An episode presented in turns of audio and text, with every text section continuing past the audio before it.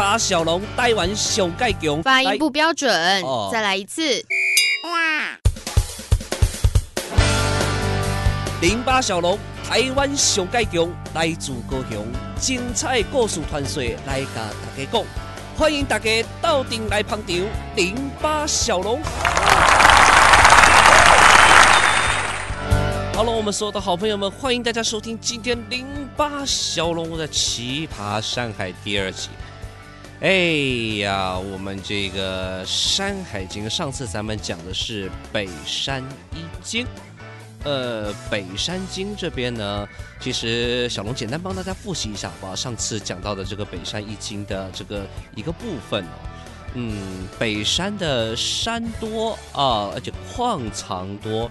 最重要的是，它上面的这些飞鸟走兽、水里游的、天上飞的、路上爬的，吃起来都能治病，还记得吗？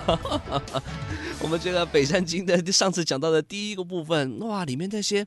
那些可以，虽然他说他的动物是长得奇形怪状，没有错，他的形容都蛮奇怪的。有长得像鸟的鱼啦，对不对？有这些野兽是这个三个尾巴、六只脚、四个头，哎，这个吃起来什么都能治病，而且还能治精神病，还能治精神病啊！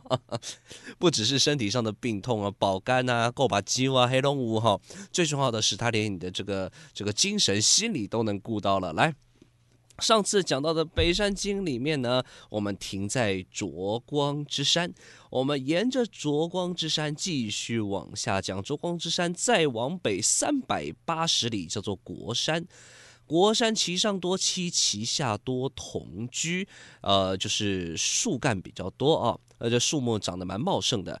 其阳多玉，其阴多铁，就是面呃向阳的那一方呢很多玉，呃，这个背阳的那一方，哎呦又产铜矿，我的妈不得了了啊！这是一个很富有的山。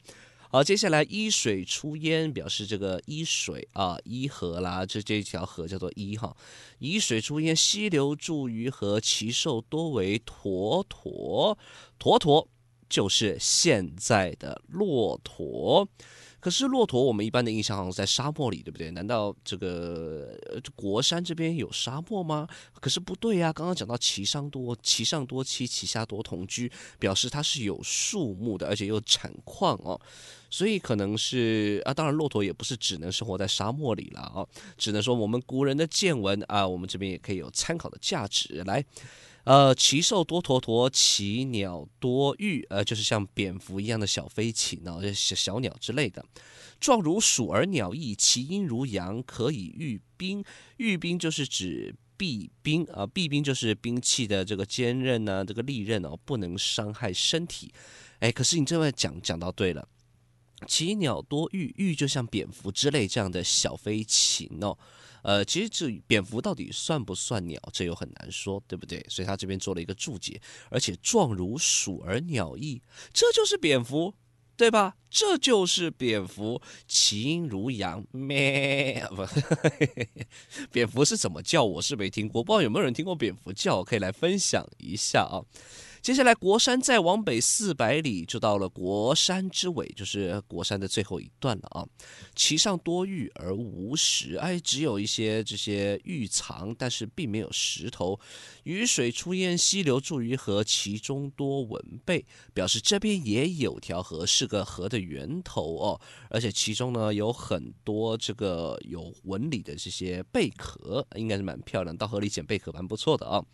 来，国山之尾再往北两百里，就是丹熏之山，其上多蔬哦，多柏，然后这个秈啊，秈就是韭菜的意思啊，秈就是这个啊，不，秈是一种一种野菜，它上面是说其上多蔬柏，其草多韭秈，韭就是韭菜，对不对？然后蔬柏都是树木啊。那蟹呢，也是一种这个野菜哦，它的茎可以吃，而且也可以入药。哎，我们节目一开始说了，天上飞的、水里游的、地上爬的都能治病，现在连土里长的也可以啊。哈哈哈哈哈来，呃，接下来起草多久谢之后呢？是多丹祸，然后熏水出烟，而且溪流注于塘水。哎呦，其，它这边的这个出从它这边源头出来的熏水呢，往溪流还可以注入了塘水。有兽，哎，这上面是有生物的。听好，其状如鼠而兔，兔首弥身，兔就是兔子的意思哦。呃，我想形状像老鼠。兔兔子的头而，麋鹿的身体，其音如豪犬，以其尾飞，用尾巴飞，名曰耳鼠，食之不采啊，就是吃了以后呢，这个它的病就是腹部不会鼓大啊，腹部不会胀大，人家说这个这个腹胃胀气之类的啊，食之不采又可以御百毒啊，就是又可以治病了。哎，可是这个野兽哦，你们听听哦。它的形状像老鼠，兔子的头，麋鹿的身体，音如豪犬，用尾巴飞。它的名字叫做耳鼠。其实有没有像我们现在的飞鼠？嗯，我们现在飞鼠，兔首弥弥山可能就比较比较难以想象一点，麋鹿的身体比较难以想象哦。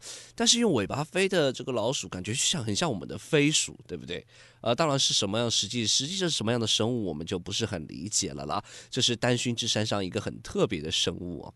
丹熏之山来再往北两百八十里，上一次小龙有没有跟大家讲到，古人的这一个呃测量的技术哦，可能没有现代那么先进，所以他们不管怎么测，都是一个整数。而且可能依靠感觉比较多，因为《山海经》当初的这个时代哦，你要说真的，呃，依靠很准确的测量，我觉得是有难度的。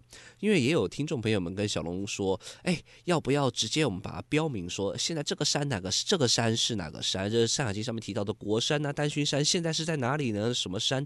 其实是有难度的。因为呃，你就算准确的找到了位置，准能准确找到位置已经不容易了，已经很不容容易了。《山海经》里面的哪一个地方是哪一个地？现在哪一个地方？这个一直以来都有很大的争议。呃，除了这个典籍，可能地形地貌，呃，几千年前跟现在已经不一样了以外，去测量的技术，他这边讲的四百里、两百里、两百八十里，是我们现在所想的公里吗？哎，又不一定了，对不对？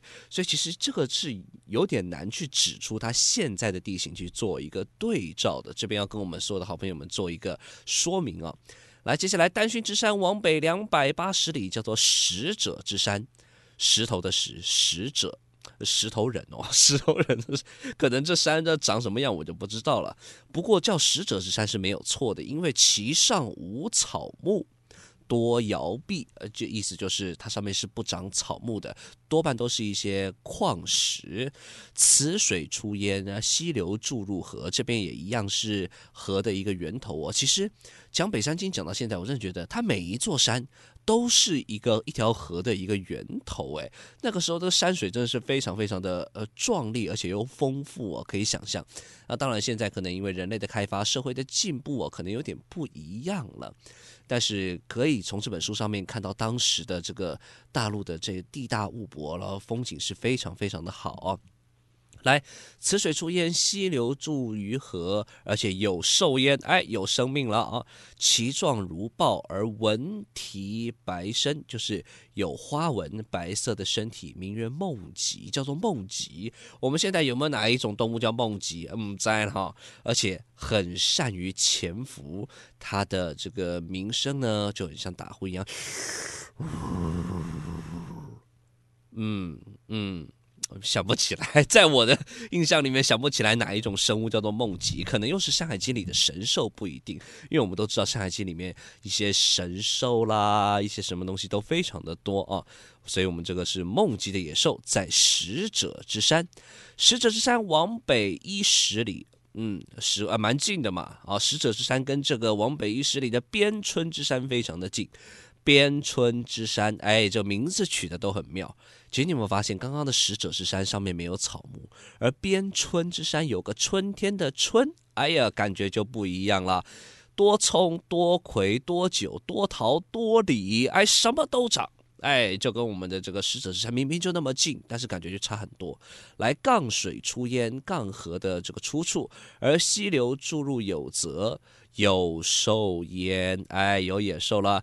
其状如鱼而纹身，就是身上呢一样是有纹路、有花纹的。善笑，很喜欢笑，见人就躺，叫做幽燕，叫做幽燕。嗯，这个这这这这这，你们有看过会会笑的野兽吗？也也许有些动物长得很喜感，但是你要说看到人就哎呀，就可以笑给你看，这种野兽好像真的不容易啊。好，再来往北两百里，叫做曼连之山，其上无草木，而且有野兽，其状如羽而有窜。牛尾，听好喽，牛的尾巴啊、有纹路的手臂，有马蹄，见人就喊。名曰足子，叫足子的一种野兽，马蹄啊，有着纹路的手背，还有牛尾，而且这边也有鸟哦，群居而鹏飞，其毛如瓷质，名曰蛟，而且食之以风哦，和吃风就能饱，太厉害了。人家鸟是乘着风飞，它是把风吃下去，太太太厉害了。这是我们这一次讲的北山经的第二阶段啊。其实北山经呢，小龙稍微简单快速浏览了一下后面这边。我们发现它的除了山河比较多，而且在接下来不断的往北的情况下，开始有些地方已经特别凉，已经出现了我们现在所谓的针叶林。当然，这个部分小龙会在下一次的奇葩山海里面再跟大家讲到。我们北山一经到现在为止都还没有讲完哦。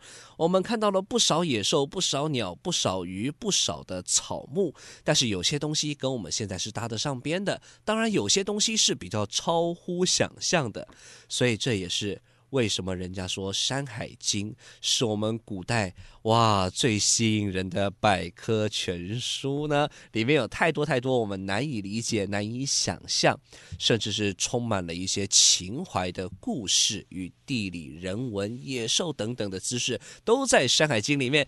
下一次小龙再来为大家讲到我们的。北山经，今天的奇葩山海就到这边，先跟大家来说再见喽，咱们期待下一次的空中再会，拜拜。